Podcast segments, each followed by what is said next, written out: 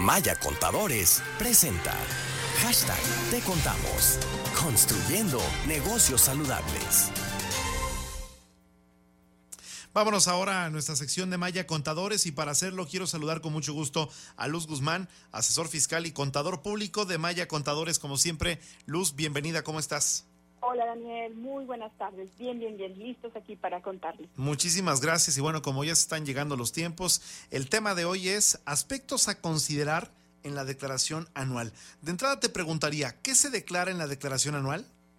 Bien, en una declaración anual vamos a manifestar todos los ingresos y todos los gastos que obtuvimos en el año, así como algunas consideraciones que no hemos declarado durante el año, como algunos estímulos fiscales, lo que son ingresos también por intereses, por ganancia cambiaria, por lo que viene siendo también el reconocer el efecto de la inflación.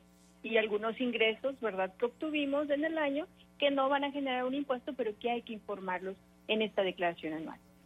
¿Qué beneficios se pueden obtener si realizamos nuestra declaración anual luz? Bueno, pues aquí más bien el beneficio como tal, ¿verdad? Pues es cumplir con una obligación que nos marca la constitución política de contribuir a los gastos en común. Pero si la presentamos en tiempo, aquí si yo pudiera decir que hay el beneficio de poder este, evitarnos lo que son las multas, ¿no? Luz, ¿cuándo se tiene que presentar la declaración anual de las personas físicas? Que bueno, creo que muchos conocemos las fechas, pero por increíble que parezca, todavía hay bastantes personas que no se lo saben.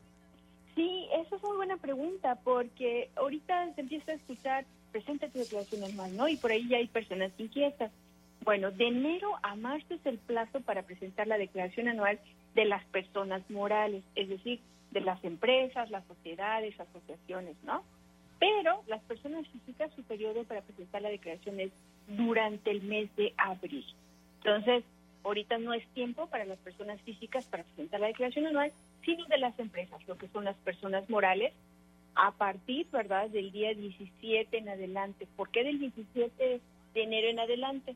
Porque diciembre del 2020 lo presentamos ahorita el pago provisional en lo que es el mes de enero, los primeros 17 días. Y en el aplicativo de donde hay que presentar la declaración anual, toda esta información ya va a estar capturada, va a estar precargada, esa información que SAS ya obtiene, que nosotros hemos ido alimentando a través de nuestros comprobantes de gastos, de ingresos y de los pagos que hemos realizado mes con mes. Oye Luz, cuéntanos también, ¿qué se consideran como ingresos acumulables para ISR de personas físicas? Bueno, para ingresos acumulables es aquel eh, ingreso que la ley me marca, ¿verdad? Que debe de causar un impuesto. Por ejemplo, mis ingresos por servicios y salarios. Si yo estoy rentando un inmueble, también eso es un ingreso. Si yo me dedico a prestar servicios de cualquier tipo, también es un ingreso que causa impuesto. Si tengo también por ahí intereses, bueno, pues el banco me está ya reteniendo este tipo de impuesto, ¿no? Y también si me dedico a la enajenación de bienes, lo que es el comercio, causa impuestos, la ganadería, lo que es el sector primario también causa impuestos, aunque gocen este sector primario de lo que es una extensión. Muy bien, pues Luz, como siempre, es un gusto escucharte aquí a través de este espacio. Recuérdanos nada más, eh, como siempre, las formas de consulta, donde pueden contactarlos nuestros amigos radioescuchas, a quienes ustedes siempre acompañan en el crecimiento de, las, de los negocios y de las empresas.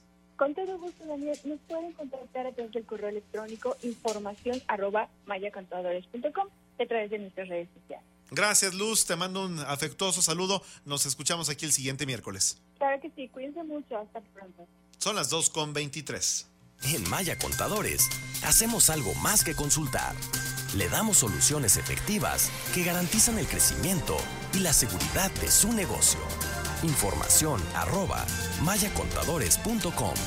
En Maya Contadores hacemos algo más que consultar. Le damos soluciones efectivas que garantizan el crecimiento y la seguridad de su negocio. Proveemos servicios de asesoría, registro contable, nóminas, auditoría en las áreas financieras, contables y fiscales en cualquier giro de negocio de forma personalizada. Tome un paso decisivo y lleve a su empresa al siguiente nivel. Querétaro arroba mayacontadores.com.